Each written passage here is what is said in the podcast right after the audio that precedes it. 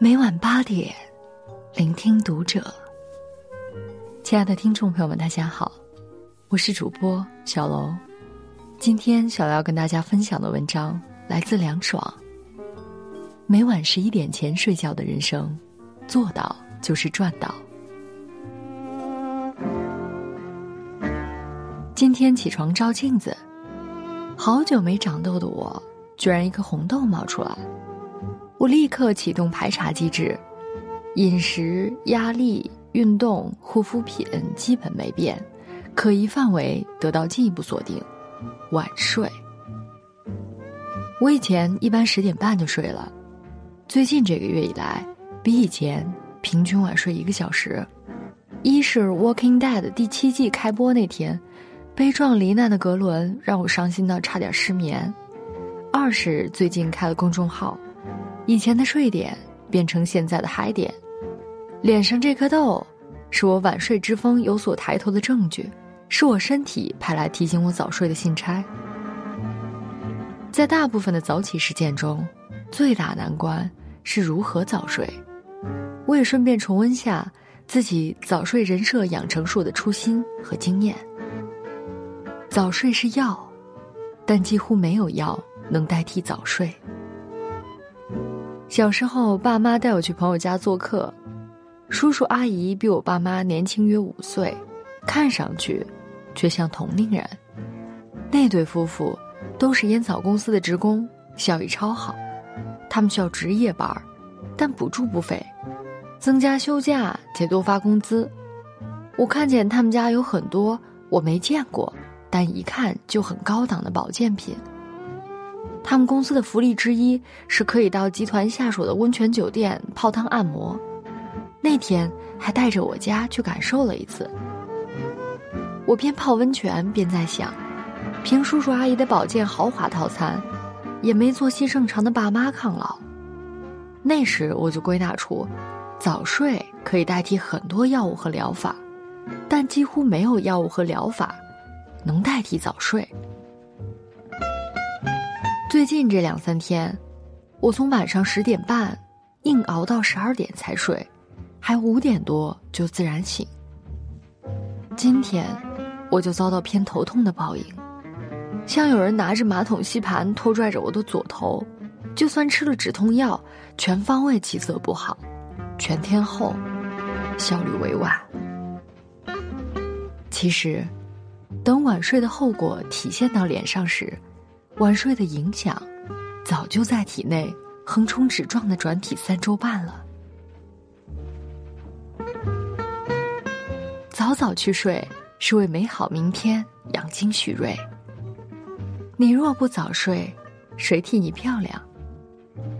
据我观察，身边很多妹子兢兢业业的护肤，在孜孜不倦的熬夜，她们的肤质整体 PK 不过早睡妹子。有个资深保养女友有次就感叹过：“我擦五千多的面霜和眼霜，说真的，还没有那十点半睡觉的谁谁皮肤好。别说男人比较抗老，我认识一个在码头三班倒的调度，与我同年同日生，白发比我茂盛多了。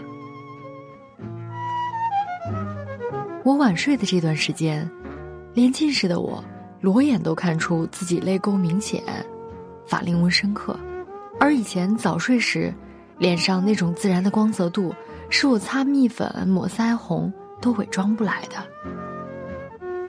早睡可以分泌反转时光的荷尔蒙，这是真的。你若不早睡，谁替你健康？超级演说家里面那个穿红裙的投资人周希。在卵巢肿瘤确诊前，发表了让我挥泪不止的演讲：“滚蛋吧，肿瘤君！”他后悔，这一整年，我几乎没有在当天睡着过，熬夜一点两点，甚至到三点。好在，他的肿瘤是良性的，谢天谢地。还有写了此生未完成的年轻复旦女教师于娟，查出癌症后。懊悔自己十年来基本没有十二点之前睡过，厉害的时候通宵熬夜的生活习惯。有时候我们会去感慨，明天和意外，哪个先到？你的侥幸心理，你的明知故犯，真的会提高意外比明天先到的可能性。你若不早睡，谁替你排除万难？曾有个读者问毕淑敏，如何度过人生的低潮期？毕淑敏的回答中，我最记得其中一句。好好睡觉，像一只冬眠的熊。大道就是那么质简，真理就是那么朴实。好好睡觉，养精蓄锐，第二天醒来，神采焕发的自己犹如铠甲披身，才有力气排除万难。晚睡的你，怎样做自己的催眠大师？在我们这个社会中，有人由于社会分工和工作性质无法早睡，也有天才，据说很少的睡眠就已足够。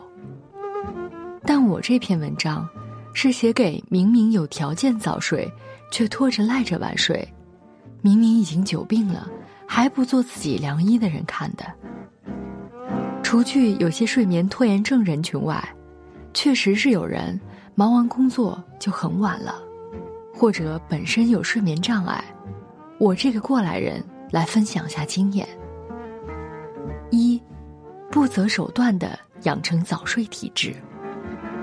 我极为珍视早睡，是因为我曾整整试过一个学期的眠。那种每根头发丝都失眠的经历，至今想起来都发怵。那时寝室熄灯后。听着室友的磨牙声渐渐响起，看着昏暗的天花板，直到天亮。我数绵羊，数水饺，调呼吸，调睡姿，都睡不着。举世皆睡，唯我独醒的感觉，真的很绝望。从那时起，我决定把入眠好习惯都长在身上。远离茶水、咖啡等让人兴奋的饮品，喝热牛奶、饮小米粥、服褪黑素，甚至买红酒来小酌。睡前边泡脚边听助眠音乐，边看马哲正经的抽象书籍，有少许用。后来慢慢能睡两三个小时。其实我失眠是因为焦虑，但这些习惯。对于我扫除焦虑、睡眠正常后的睡眠质量，有着功不可没的作用。二，不要在晚上反出心事。一书说过，不要在晚上做出任何决定，别说做决定，连心事都别想。我发现，同一件事，晚上思考很容易钻牛角尖。越想越难受，并做出八成后悔的决定，而清晨醒来，顿觉事情根本没那么糟糕，做出的选择积极有建设性多了。我的经验是，白天保持高效，坚持运动，晚十点后远离让我兴奋的书籍和对话，减缓大脑运转速度，这样更容易头碰枕头就睡着。有什么疑惑，白天去问当事人；有什么担忧，白天去全力以赴。紧凑充实的白天，更利于睡眠质量的提升。三，早睡是百分之一的幸运和百分之九十九的不玩手机。手机此处可以替换为 Kindle、iPad 等。电子屏幕会否干扰褪黑素？不好说。能分泌兴奋剂倒是真的，很多人睡前习惯拿着手机刷微博、刷朋友圈、刷公众号，提示更新的小红圈大海无量的涌来，当指尖点过这链接十八万的屏幕，都痛失最佳入睡期了。我有次躺在床上玩手机，就算困到看了也记不住，还执着的举着，后来手机掉下来砸到眼镜上的鼻托。差点把我鼻梁弄破皮了。现在我吃一堑长实质，卧室是睡觉重地，手机与平板电脑不得入内。四，不妨从早睡半个小时试试。说实话，现在很少有人能每天晚上十一点前入睡。不妨克服困难，早睡半小时，感受几天。工作忙的，试试用早起半小时来代替晚睡半小时；拖延症的，试试尽早把刷牙、洗澡等必做事项完成。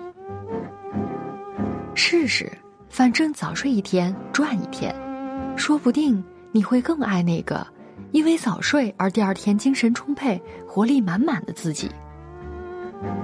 睡觉是件多上瘾的事儿啊，让这份上瘾循序渐进的提早一些吧。将来的你，会感激现在早睡的自己。The other night, dear, as I lay sleeping, I dreamed I held you in my arms. But when I woke, dear, I was mistaken, and I hung my head and cried. 本期节目到这里就要结束了，感谢大家的收听。我们下期再会。You'll never know, dear, how much I love you. Please don't take my sunshine away.